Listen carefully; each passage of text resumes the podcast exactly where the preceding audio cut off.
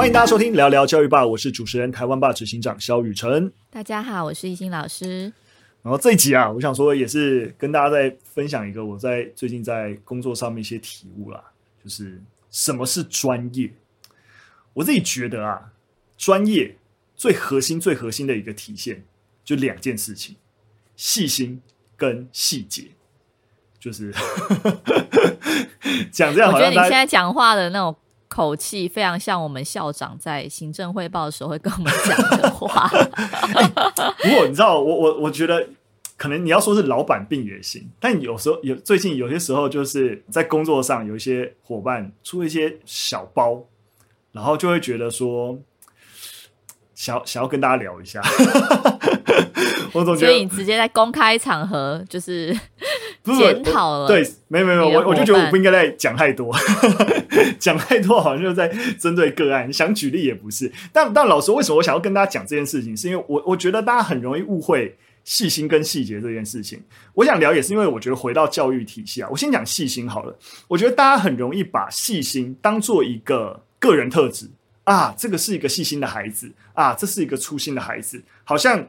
他就是一个特质，所以这个人就是这样。然后你没有一个要让他变好的事情，你懂？大家有没有懂我的意思？我觉得不能这样子。你细心应该要把它看作是一个能力。那如果在这个能力面向上面不够好的孩子，那你应该要协助他变得更好。所以不是说啊，粗心既然是一个特质啊，所以那粗心就算了。你应该是让他如何变得细心。我觉得如果今天在工作啊，细心是什么意思？细心就是让人放心。就叫细心。如果回到我工作场域，如果一个伙伴把一个阶段性的成果跟我回报，我如何只要做到抓大放小，就是小的各个细节环节数字有没有对上？诶，这些我可以相信伙伴、信任伙伴都会照顾到。我只要针对这个企划大的方向给予指引，跟确保有没有符合诶公司的一个发展的路径啊等等，这样就可以了，而不是。我跟着他要一起从很细的面向上，因为他会出错，所以我要看得很细啊。你哪里出错，然后哪里有问题，你知道吗？就是当这些很很小的东西我都没有办法放心你照顾得好的时候，那我来做就好了嘛，对不对？你并没有节省我的时间，对，所以让人放心很重要，而细心才有办法让人放心，所以它是一个基础的工作能力。但我觉得在教育现场，并没有针对如何培养细心。有一个相对完整的，把它当做一个要训练学生的一件事情，我觉得啦。我不知道一心，我觉得，嗯，我刚刚在想，就是有两个层面，因为我自己现在在当组长，所以我下面其实有一些老师，就特教老师，嗯，然后我蛮认同您刚刚说的，就是细心，它是一个能力，就是其实我蛮常带一个老师，他从刚开始，比如说他给我一些会议资料，可能要签名或盖章，但资料非常非常多。那我可能就要每页翻，我不知道我要在哪里签。嗯。可是我现在就会发现，就是当我发现这个问题，我去跟这个老师沟通说：“诶，我觉得你下次可以怎么做会更好。”他可能开始就会贴标签，而且之后他会帮我分类哦。粉红色的是要签名，然后绿色是要盖章。就是我我觉得这个能力是可以培养的。这个是我在工作上面，我觉得今天如果你要带新人，或是带一些比较菜鸟的老师，你你直接跟他讲这件事情是重要的。其实我觉得只要有用心，就有办法细心。对，可是我觉得懿心，你知道吗？我觉得你讲这个部分刚好是我想聊的第二个重点，细节。就是我觉得细心跟细节不太一样，我会把它分了两个概念讲。就是我觉得什么是细节？我觉得细节就是对一件事情的周全照顾。就是我觉得像你刚刚举的例子，诶，他让你签名，可是那个文件超厚一点，他他就直接丢给你，那让你签，他没有做错事哦。他只是对这个事情如何处理好，并没有一个周全的想象。就是，诶，这件事情他要完成，他要得到你的签名，但怎样让你能够签得更快，能够更好的标示出签名位置，或者是贴一个那个标签，还是什么？他没有把这件事情想得周全，也就是说，他没有照顾到细节，才没有办法让这件事情很好的推展下去。所以，这的确就是因为，就是对我来，的确那就是不够专业，你没有把这个事情想得很完整。但也要提醒。大家就是，他也不是细琐，我觉得细节不是细琐，细琐是有些人，我觉得细琐就是钻牛角尖的，就是对于一些很小的东西，其实你也不用花太多力气，甚至对于完成这件事情来讲，它根本不是最重要的面向。你以为你在照顾细节，不是，你只是在一个细琐的环节浪费时间。如何判断哪些事情是重要的细节，你需要照顾；哪些是细琐的环节可以忽略？我觉得也是能力的一环。对，但是我会觉得这个能力是可以带或培养的。这我同意啊，就是因为当然，对对对，因为像细节跟细琐，其实我觉得有时候。呃，新人或是菜鸟，其实真的蛮难分的，所以他必须要去从做事的经验当中去拿捏。对，就是有有一个人去提醒他，我觉得他就是会长得很好。但如果他一直以来用这样的做事方式，没有人去提醒他，他就是会惯性嘛，他就会觉得说，哦，这样子别人也没有觉得我这样不对。没错，没错。所以我我会觉得说，像就是 老板，就是你本人，你也要好好待人啊。不过当然了，我我现在在讲的意思是说，因为我刚才在说细心的问题，就在于就是说，因为细心的反义词叫粗心，所以细心并并不是你对事情照顾周不周全的问题。一样啦，我就跟你说啊，一个报价单，一个三百万的报价单，你少一个零会发生什么事情？会变成三十万，你知道吗？台湾爸爸是没有发生过这样的事情哦。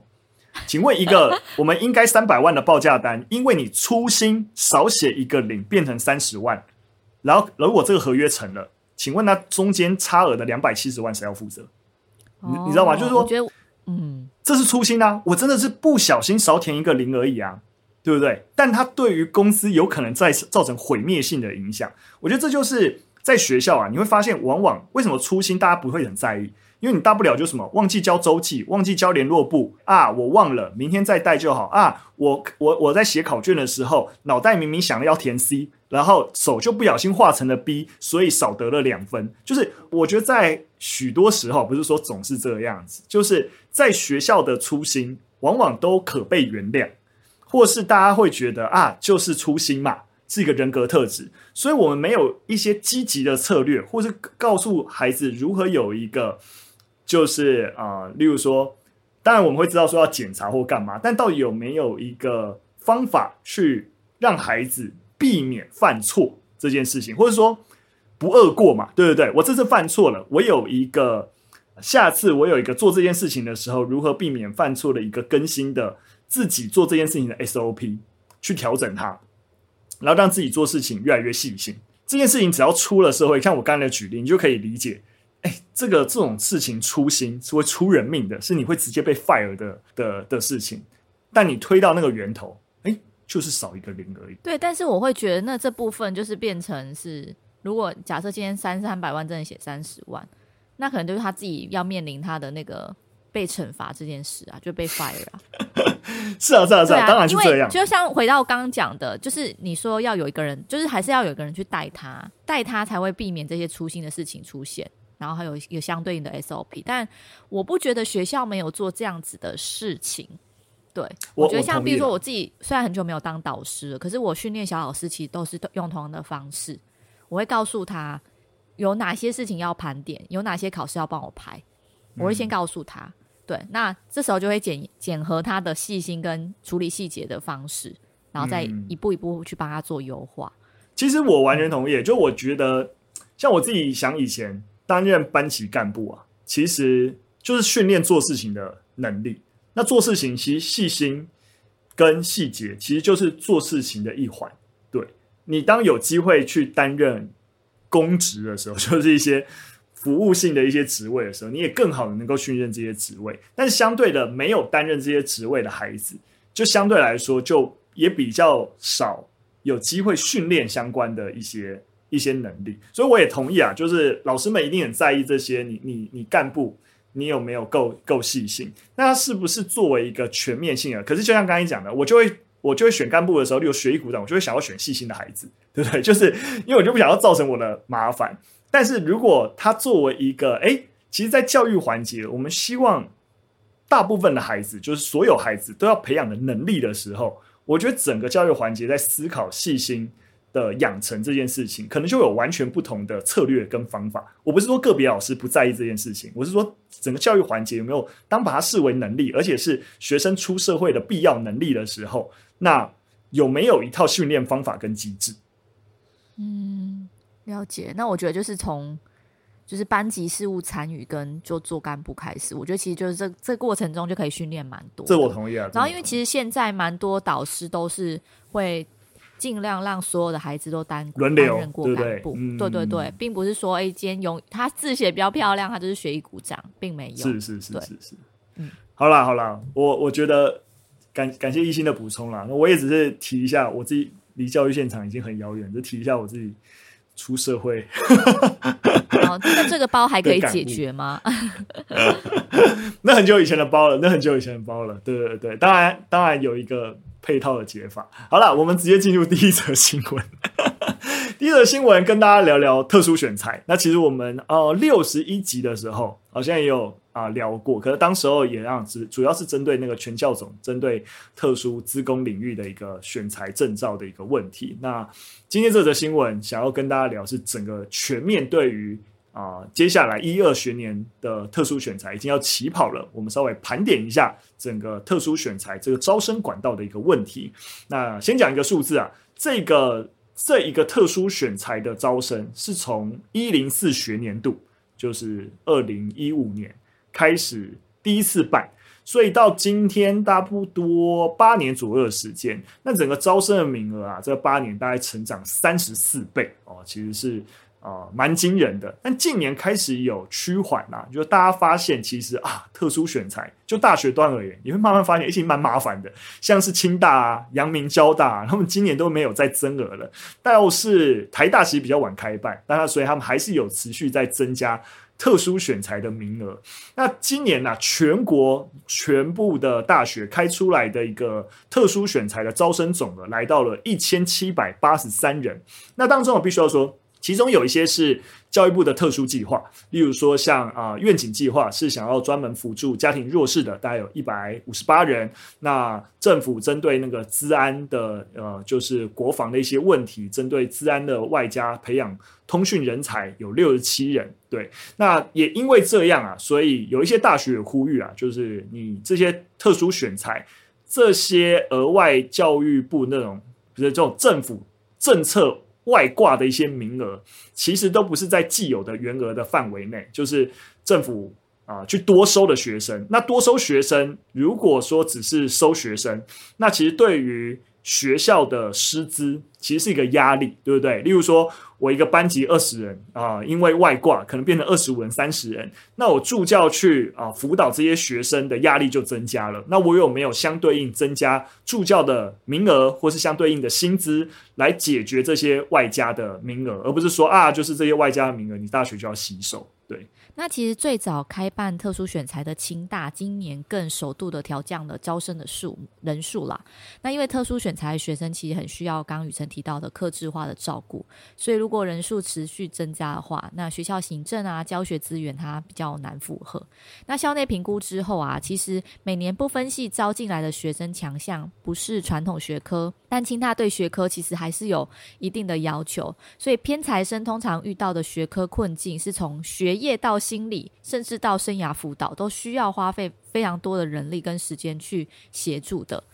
那另外，清大办理的特殊选才，它其实也蛮强调跨域学习。那学生可以自己开课表、组菜单，涉及就是课程专业，也需要教授组成的审议小组全程陪伴。所以在这样的评估之下，校内就是觉得，哎，招生人数就不要再增加了，以免就是超过行政的负荷量。这边我可以跟大家讲一下，就是因为。现阶段呐，啊，蛮多大学已经开始，刚才讲到所谓的不分系，就是你可能大一或是大一大二，你进来其实是不是说你立刻就进了什么系，而是直接先进一个所谓的不不分系的一个学程。那你你在一个不分系的学程里面，就有点像是就是国外那种 freshman 啊，反正你你大一只是进了这所大学，但你是先了解这个大学以后，然后。体验各种课程之后，再按照自己的兴趣去选择你要就读的，嗯、对对对的系所。对，那台湾开始陆陆续，也不是所有大学啊，就陆续开始有一些大学开办这样的一个不分系。所以刚刚像艺兴提到的这种不分系所遇到的一些问题，就是如果你的特殊选材是招进不分系的话，这个问题就增加了。但是相对有一些，如果是本来就是。呃特定科系的选材，那相对比较没有这样子的问题。那如果说你去呃在网络上，其实有很多呃，因为这些不分系的学生也慢慢的。越来越多，所以他们也有分享这些经验啊。那大家如果说对于你到时候要升学，要不要直接先锁定不分系，也可以去参考一下。就是你知道过去学长姐的一些案例。那就像刚刚亦欣有讲到的的这个新闻里面提到的一样，其实你虽然说能够多元的选课，但是其实啊、学校是辛苦了。其实学生也不见得好选到课，对对对，因为有些还是有党修等等的一些问题。那这些都是如果你要选择不分系，你需要了解。但它相对一定是转系比较容易，就是你从不分系的学程毕业之后，你要去进入特定的一个系所，会比其他科系想要转系来的容易许多。那这也是肯定的啦。第二则新闻，接着跟大家聊聊跟大学教育有关的话题啊，就是大学生的住宿困境。台湾大学生的这个住宿困境啊，我想应该也是时有所闻呐。你就经常听到，就是说那种就是学校宿舍恐怖故事啊，就那个品质啊，那个宿舍环境啊非常低，嗯啊，或是跟费用有关的问题啊。除了尤其费用针对啊可能外宿需求的学生来说更是如此。很多学校周边的你知道房租啊，你知道动不动可能甚至有听过两三万的，那都会让外宿生其实倍感压力。就是啊，你要在你要用学校宿舍，可是学校宿舍也可能你抽不到，或是说真的住的品质太差了，那外面又太贵了，哦，所以这个问题其实很久了。那对此啊，其实教育部从二零一九年开始就有推出所谓的新世代学生住宿环境提升计划，哈，就是五年一起，想要哎分阶段啊去推动，希望针对这个所谓的校内外的住宿问题啊，能够进行有效的解决啊，有没有解决呢？有一点点成绩，但是还好。那里面有核心有四大策略啊，让大家知道一下。第一个是希望在校外啊，兴办啊学生的社会住宅的空床补助。对，就是如果他学生要去住社会住宅的话，可以可以有补助啊，就是这样。那目标要四千八百床，目前只有。一百二十五床在申请中啊，吼，只有三趴的达成率，吼。那第二项啊，是针对校外的弱势学生提供租金补助，它的目标啊，希望能够补助十三点三万的学生，但目前啊，只有三点二万人哦，这当然这达成率又高一些。二十四趴，二十四趴。那第三项，第三项是希望针对校内哈校内的宿舍建筑，那提供贷款利息的一个补贴。那这个是希望针对啊，就是目标啊，是希望能够达到一点六万床。目前截至今年六月，只有达成四千多床，大概二十七趴达成率。那最后啊，也是第四项，也是针对校内宿舍，希望针对整个宿舍规划设计啊，能够有个整体改善。那希望能够目标能够达成六点六万床，那目前啊只有达成二点八万床，那其中还有二点七万床在在辅导中，因为只是规划设计改善，所以相对比较容易，所以加总起来这个项目是达成率最高的，可能加上辅导中的加总起来可以来到八成左右。但是前三项的达成率都非常低啊，尤其是针对宿舍建筑的贷款利息补贴，那这对于各大学而言，其实啊，你往往新建一个宿舍，你要投入几亿啊，对，那这个贷款。那往往可能就只有几千万哈，那数额其实不够，所以多数的学校啊，在评估啊，这个宿舍还是要自负盈亏啊。那最后啊，其实新建成本必须要说还是回到学生身上，所以这个很多学校也在谈这个贷款利息补贴，其实很有限啊，很有限。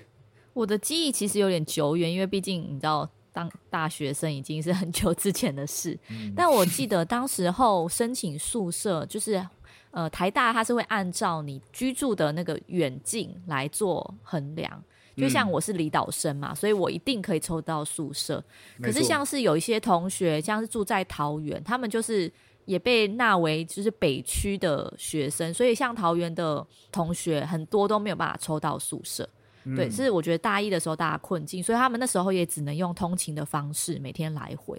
对，嗯、那这个问题就是其实显示出就是大学的宿舍不够，因为其实蛮多的学生，台湾其实虽然说大不大，说小不小，可是其实还是有很多人是离乡背景来到不同的城市念书。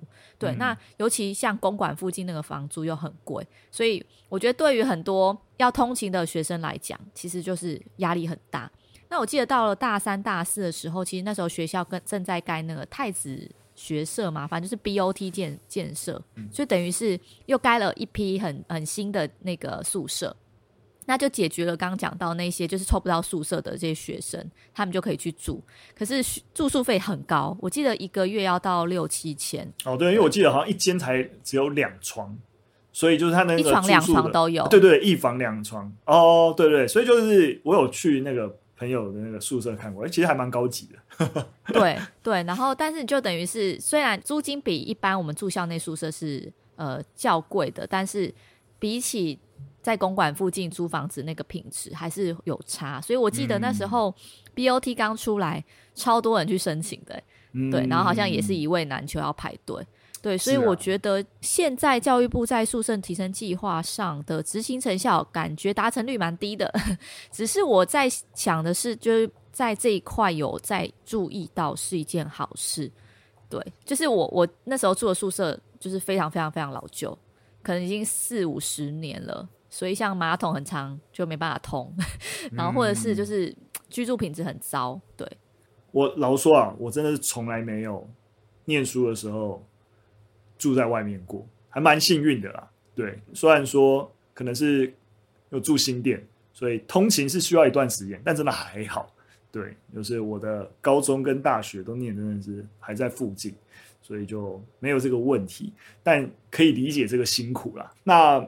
如果外宿的话，其实在这个计划里面，其实有提到补贴嘛，对不对？那如果说，哎，照理来说，哎，既然有补助，对不对？那大家既然是可以的话，都尽量接受补助嘛。但像刚刚讲的，哎，达成率只有二十多趴，对不对？希望能够补助十三多万人，只有三点多万人啊受补助。当然了，也必须要说，因为它是一个五年期的计划嘛，二零一九年推出，所以大概啊、走完大概二零二四年，但现在才二零二二年，所以还有点时间。但你既然时间都过了一半，你达成率应该五十趴以上嘛？那很明显还是落后那个百分比嘛？对，所以里面就有提到啊，像外宿补助，它的限制其实蛮多的。那例如说，它就是其中一项申请条件是申请人的家庭成员不得持有房产。其实这样的资格限制，在很多其实有需求而且其实符合弱势资格的学生，其实会被排除在外的。因为可以想象，像刚才讲，有有一些是北漂族，或是说啊，反正你的。学校就不在你的学校地嘛，对不对？但是家庭成员如果在别的县市有自己的房子，就会因为不符资格无法申请。对，所以可是大家有知道，有房子跟你家境的弱势与否不这么直接相关。但政府一旦用这个条件来去评估弱势，那立刻就会造成了很多的限制，然后导致有需求的人其实也没办法申请这样子一个贷款。所以我自己觉得啊，其实这不是政府很多政策都会陷入到一个两难，就是我要求取公平，对，所以我就必须要有很多的限制来确保拿到资源的人是不是真的是需要的。但你最后定出的限制还是只能一刀切，可是这一刀切在真实的社会情境里面的那个真实需要这个资源的人又有很大的，你知道吗？复杂性、多元性，以至于你的。条件跟限制没有办法周全的满足，那如果你要周全满足，你就发现你的限制会越来越多，或是你的补充条件要件就会越来越多，那就会造成什么？造成行政灾难。你知道，这就是公平性的两难，就是我也求得公平，那可是极致的公平。就会造成行政的灾难。你可以想象嘛，就是说啊，如果你有房产就不行，但如果有房产，你又符合特定的资格就可以。那那个特定资格又如何如何，可能也不行。你知道，你可以想象，如果我要真的能够做到最好排付，就一大堆但书，一大堆条款，最后呢，就会申请时间就变得很长，对不对？你可能送个申请，要去确保这个申请的条件，审查人员去确认资讯啊、资料等等，我可能就耗了耗大半日子。而且最要命的事情是什么？可能政府编了一大笔的预算。本来这些预算应该希望能够用在这些人能够真的受到这个补助，结果没有办法，这预算一大半都要去养那些负责做审查的行政人员，因为审查的行政太繁琐了，就需要更多的行政人员。那你钱都拿去养这些人，而没有真的用到实际的用途上，你知道这就是大部分政府的所那种补助计划、补助案最大的问题，就是想要做好一件事情，但最后反而就造成更多的行政上面耗损，然后资源都耗在行政上面。我我觉得在学校现场其实好像也看到这样的现象，像我自己特教组要确保很多就是资源是 OK 的，我可能也需要花很多的繁复的一些程序跟资料去确认。像我今天要去申请一个辅具，好了，我帮学生申请辅具，嗯、我我要填好多的表格，对，那当然就是才有办法把这个东西申请下来。嗯、但我自己是觉得，就是雨辰讲的啊，两难啦，就是 还是要达到一个平衡，对，不然就是每次在做这些文件跟资料的时候，其实心里也是蛮干掉的。是啊，没错啊，所以我，我我并不是说不对或对，而是我们如何在这个两难当中求取平衡。就是像我刚刚说的，如果你今天有一个亿，对不对？但是为了要定出这些规范，而为了执行这些规范而而投入的行政资源，可能已经在你总预算的三成到四成了。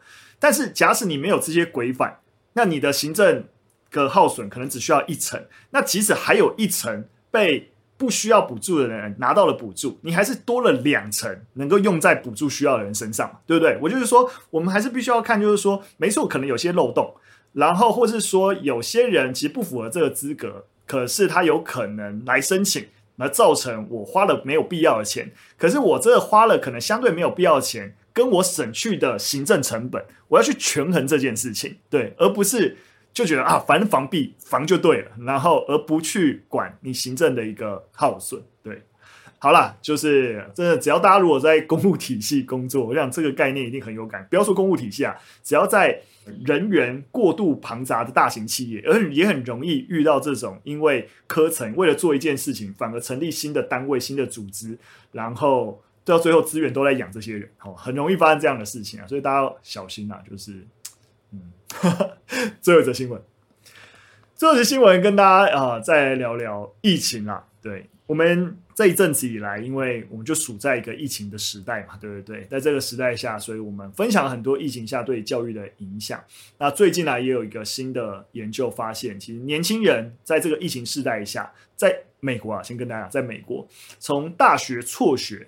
那你辍学不念书，但他也没有去工作，这样的人数啊创下新高。对，那这个是新闻周刊的一个研究调查了，然后他们委托一个市调机构做调查，发现啊，他调查对象是年龄介于十八到二十四岁之间的美国年轻人。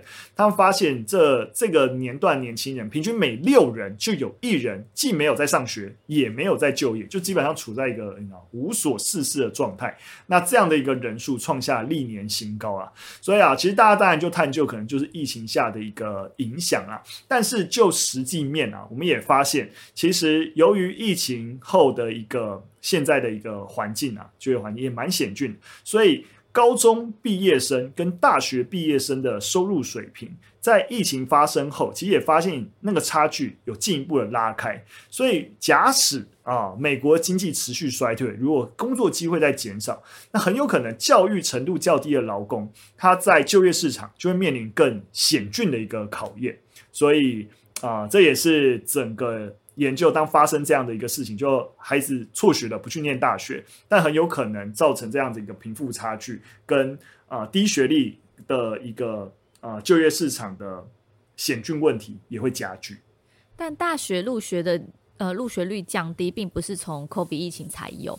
那但是疫情的，的对的确增加了入学率降低的幅度。那其实从二零二二年的高中毕业生中，有四分之一就说他们自疫情起就开始改变了自己高中毕业后的规划。那其中只有不到一半的人打算就读四年大学的学位。